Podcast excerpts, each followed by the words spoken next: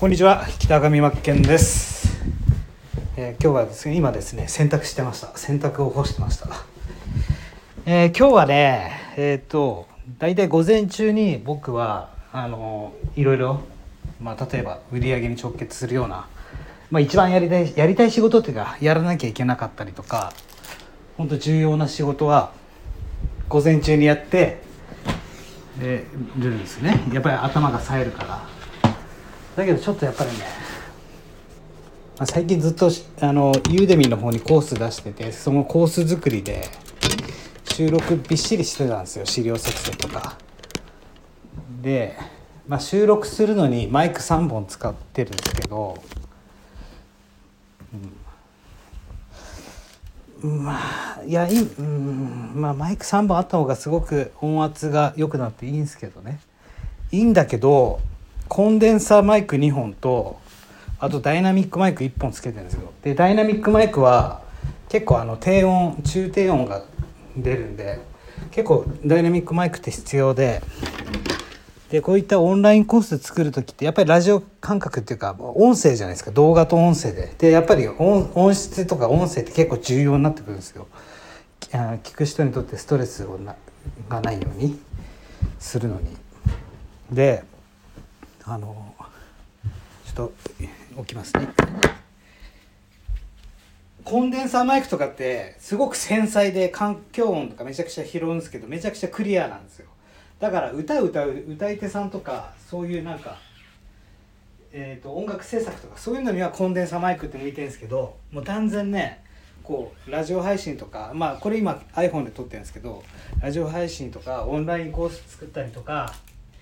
まあ、そういったラジオとかってダイナミックマイクの方が絶対いいです、うん、なぜいいかというと先ほども言った通り中低音の音出るんですよ。でまあいろいろ僕もいろいろマイクあれこれ買って試しているんですけどやっぱねもっと早くにダイナミックマイク揃えとけばよかったなと思って。であの手話のあれが一番いいです。ちょっとメーカー型番忘れたんですけど6万ぐらいのやつ。その下のグレードのやつが3万なんぼかな。やっぱあの6万のマイク黒いやつ。黒とシルバーがあるんですけどまあえっとねあれが一番もう重低音っていうかもうもうポッドキャストって感じ、えーラジオ編集に一番良くてラジオ編集というかラジオの音声取るのに一番良くて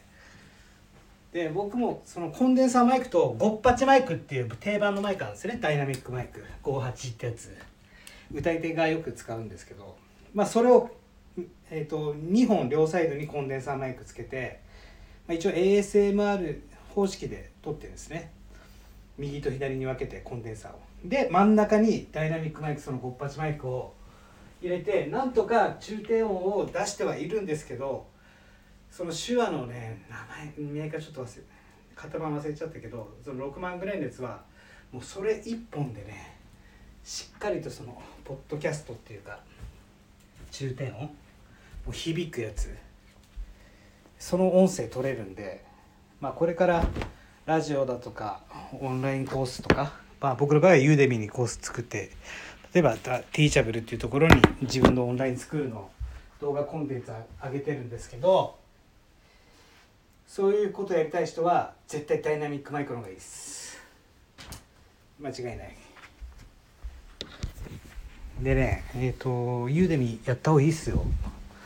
やっぱりねプラットフォームって集客してくれるじゃないですか。企業が広告とか売ってね。その分手数料取られるけど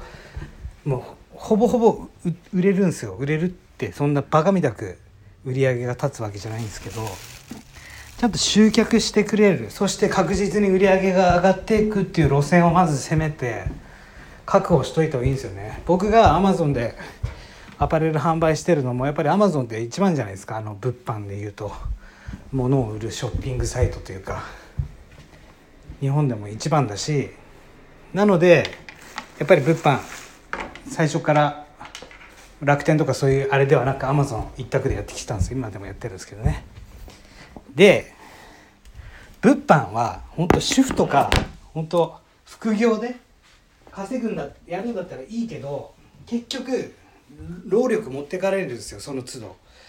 これが例えばまあアマゾンだったら FBA サービスって言って倉庫に全部在庫預けるからあとはお客さんが買ってくれたら自動的にアマゾンが発送してくれてアマゾン倉庫で荷物預かってくれるし配送から全部もうクレーム処理から全部決済からやってくれるんですけどこれがね自分の自社サイトの、まあ、ネットショップだとか、まあ、メルカリもそうだけど1個売れたら1個配送し発送しなきゃいけないですよ。1個売れたら1個発送しなきゃいけないから単価の低いものとかやったらもう時給にもならなくなるんですね。ただその大切なのは売れるっていうことを経験するってことなんですよ売るということと出品して売るということと売れて、えー、売り上げを手にするっていうことを経験するっていうことが何よりも大事で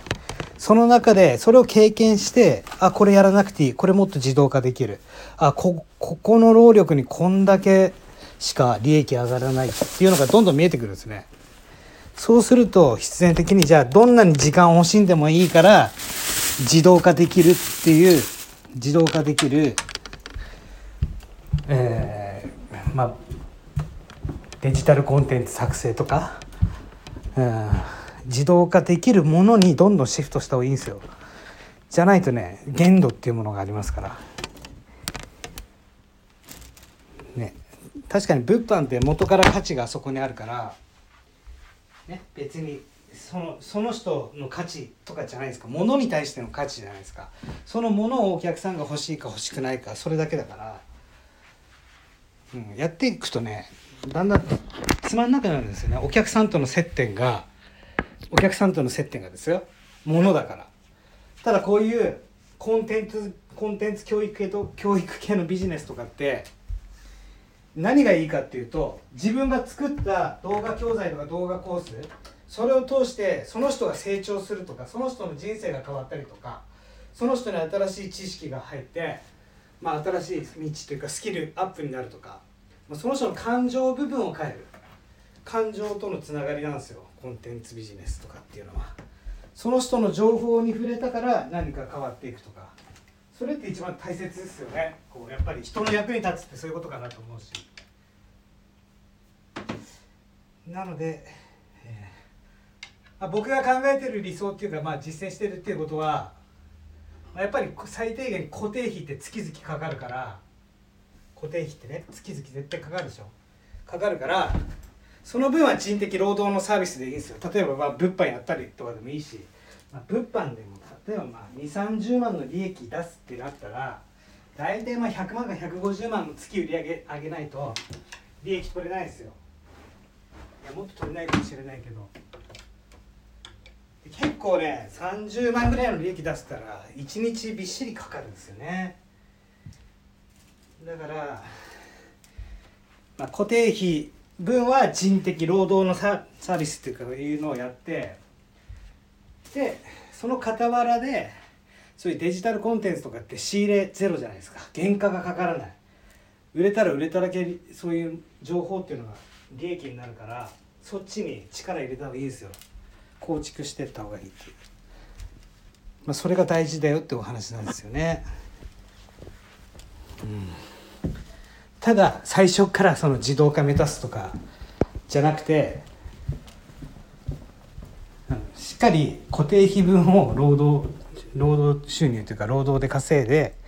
その上でですよ大切なのはまず最最低限固定費は稼がないと事業にならないですからね。ここが大体もう3年後に85%の人は事業を立ち上げても消えていくっていうのはここの壁なんですよ。結局支出の方が多くなっちゃう。いろいろあれこれ手つけたりとかして。結局固定費とかが膨らむ。固定費が一番あれだからね。敵だから。僕たちのビジネスっていうのは。もう固定費上げちゃダメだし、うん、もう本当にねこの言葉を今日送りたいと思います。費用対効果。もうこれに徹しろと思ってる。フリーランスとか僕たちみたいな個人ビジネスはもう費用対効果を常に判断して行動したりとか新しいことにチャレンジとかしていかないともうすぐ終わりがやってくるから。ね。じゃあ例えば、まあ、な1,000円のものを売ってるとしてそこにだよ。じゃあ1,000円の利益が上がる仕事をしてるとしてそこに2時間も3時間も時間かけてたらじゃあそのね時給時給で換算すると300何十円。じゃあ1時間で1,000円ぐらいの利益を出るものを労働で作ったとしてあとの2時間でそういう自動化になるようなコンテンツを残すとか構築していく。これがやっぱ大事だし本当にそこはやらなきゃダメだし一番価値あることって、ね、人の人を物で動かすことじゃなくて人の感情を動かすっていうか人のせ人を成長させることこれにつけるんですよ。絶対これをやった方がいいと思うしこれからまあ今の時代コロナで、